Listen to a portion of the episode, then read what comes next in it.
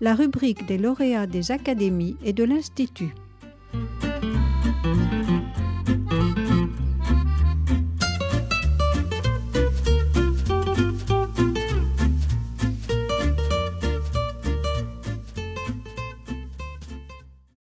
Bonjour, je m'appelle Brenton Hobart. Je suis spécialiste de la littérature française de la Renaissance et plus particulièrement de la littérature sur la peste. Alors, qu'est-ce que la littérature sur la peste? C'est un champ vaste comprenant des récits antiques dont les objectifs sont historiques, philosophiques poétiques. On pense notamment à ceux de Thucydide, Lucrèce, Ovide et Virgile. Des épisodes et des images bibliques des récits chrétiens, antiques et médiévaux, historiques et hagiographiques, dont ceux de de Césarée, Procope de Césarée, Grégoire de Tours et Jacques de Voragine.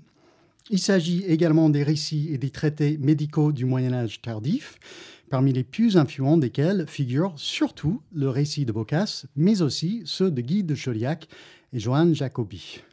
Ce sont les textes de ces auteurs, comme tant d'autres, qui forment le socle de la littérature sur la peste à la Renaissance et qui m'ont servi de point de départ pour mon livre La peste à la Renaissance, publié chez Classic Garnier en 2020, en pleine année de Covid, plutôt de peste, et pour lequel j'ai le grand honneur d'avoir obtenu le prix d'histoire et de sociologie de l'Académie française Monseigneur Marcel 2021.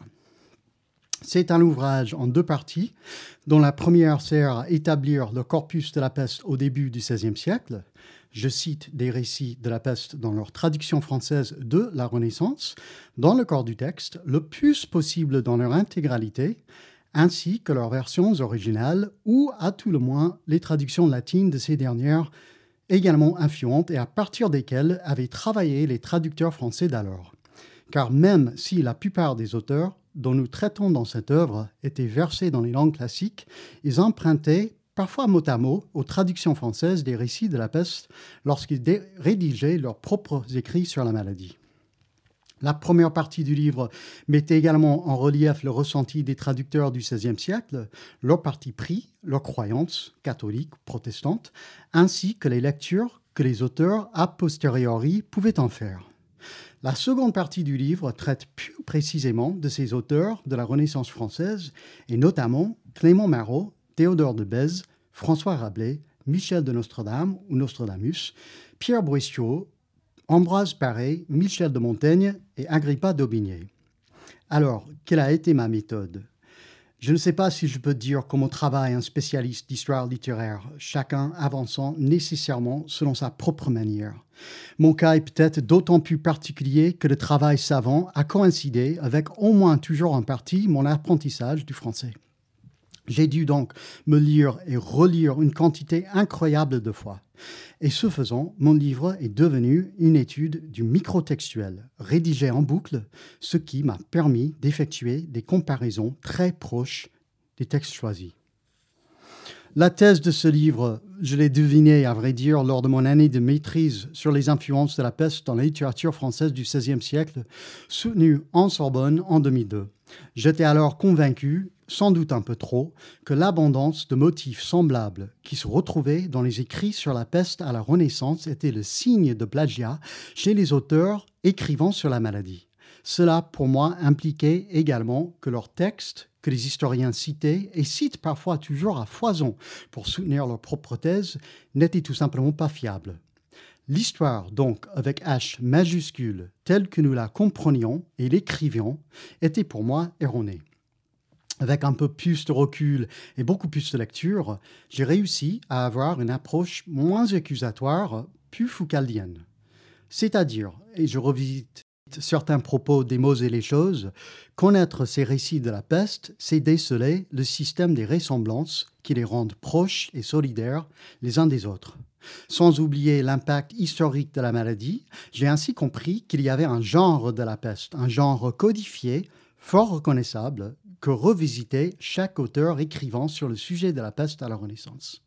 Et un genre de la peste, un canon de la peste, implique des contraintes d'écriture l'histoire de la peste au XVIe siècle, telle qu'elle est racontée par des poètes, médecins, compilateurs, chirurgiens, philosophes ou théologiens, n'était donc plus pour moi nécessairement erronée, mais elle était controuvée.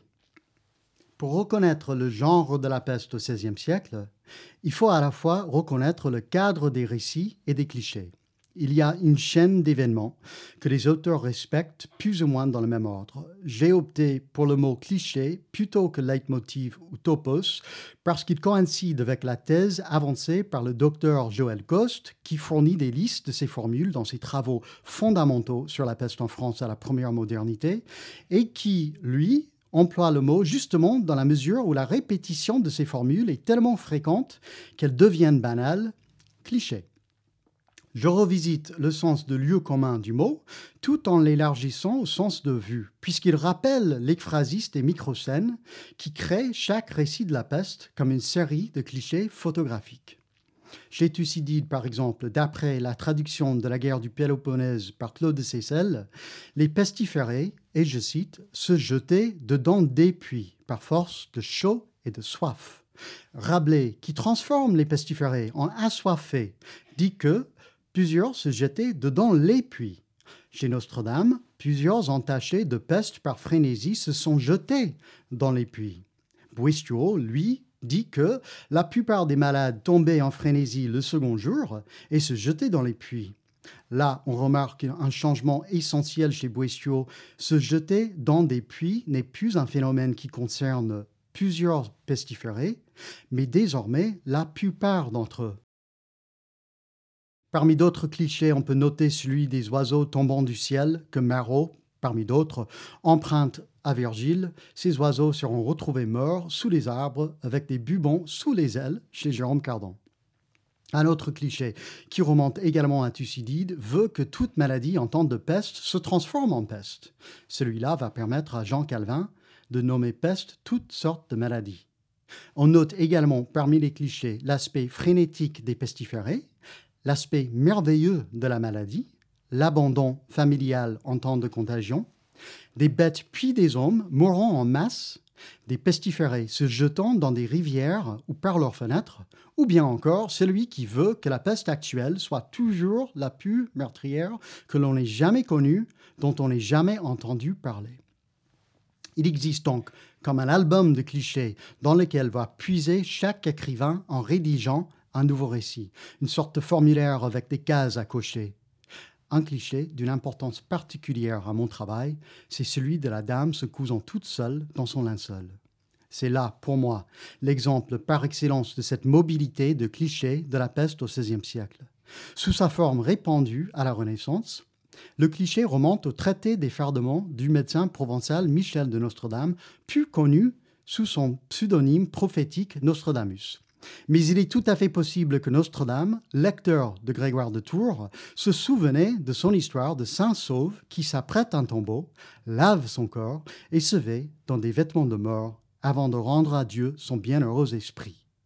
Pour Notre-Dame, c'est l'une des choses admirables qu'il retient du moment où il a été appelé pour soigner les pestiférés lors de la contagion à Aix-en-Provence en 1546. Je cite c'est que j'ai vu une femme que cependant que je l'allais voir, et en l'appelant par la fenêtre, me répondre et me rendre réponse de ce que je lui disais. Sortir à la fenêtre, qu'elle-même toute seule se cousait le linceul sur sa personne commençant au pied. Alors les croque-morts arrivent, ils entrent dans la maison de cette femme et la trouvent, et je cite à nouveau, morte et couchée au milieu de la maison avec son suaire demi-cousu. Ce moment marquant dans son existence est un moment singulier pour lui. Il affirme l'avoir vu une seule fois, même s'il dit également avoir entendu dire que d'autres ont vu la même chose à trois ou quatre parts de la ville. Le cliché est magnifique, mais parfaitement incohérent dans les récits de la peste. Il tranche avec l'aspect frénétique des pestiférés décrits par Notre-Dame lui-même. Cette dame travaille de façon posée, il tranche avec le cliché des pestiférés se dénudant et se jetant dans des sources d'eau fraîche, car brûlée par un feu intérieur. Au contraire, cette dame se met à se recouvrir d'un linceul. Du reste, Notre-Dame ne précise jamais la cause de sa mort. Mais peu importe, car en temps de peste, toute maladie se transforme en peste, ce qui constitue un autre cliché. Pierre Bourristeau reprend ce cliché dans sa compilation Le théâtre du monde, un livre dont l'influence ne peut être que trop soulignée dans la seconde moitié du XVIe siècle. Bourristeau universalise cette scène. Eux-mêmes, dit-il, donc maintenant, hommes et femmes, eux-mêmes prenaient un linceul et se cousaient vifs. Bourristeau dit qu'un médecin, sans nommer Notre-Dame, a vu et expérimenté ce phénomène en plusieurs, ce qui est faux. Ambroise Paré reprend à son tour ce même cliché dans son traité sur la peste. Il amplifie l'histoire. La femme a maintenant un mari et deux enfants morts. Et elle se voit, en effet, je cite, frappée de la peste. Elle est désormais indéniablement une pestiférée. Et surtout, Paré place le cliché à côté d'un autre, dans la même veine, et je cite, Outre plus, un homme fort et robuste, ayant la peste, est allé au cimetière, et en sa présence a fait faire sa fosse, et avant qu'elle fût parachevée, il mourut sur le bord. L'auto-ensevelissement est désormais textuellement rapproché d'un auto-enterrement. Il faut noter que chez Nostradame et Boistuau, le cliché termine le récit de la peste. C'est l'ultime exemple, ce qui n'est pas le cas chez Paré. Montaigne connaissait à la fois les récits de Boissieu et de Paré. Il aime l'emplacement du cliché en ultime position du récit. Mais la version de la dame se cousant toute seule ne coïncide pas avec ses attentes.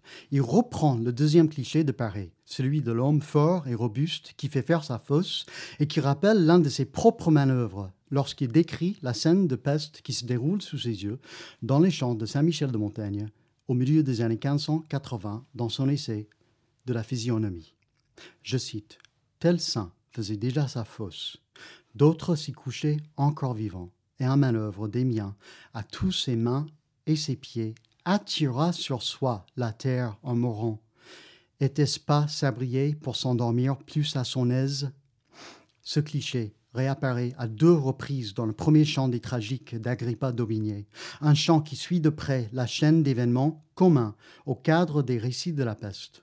Le cliché apparaît une première fois lorsque le narrateur appelle la France, parfaitement pestiférée par ailleurs, à apprêter son propre suaire.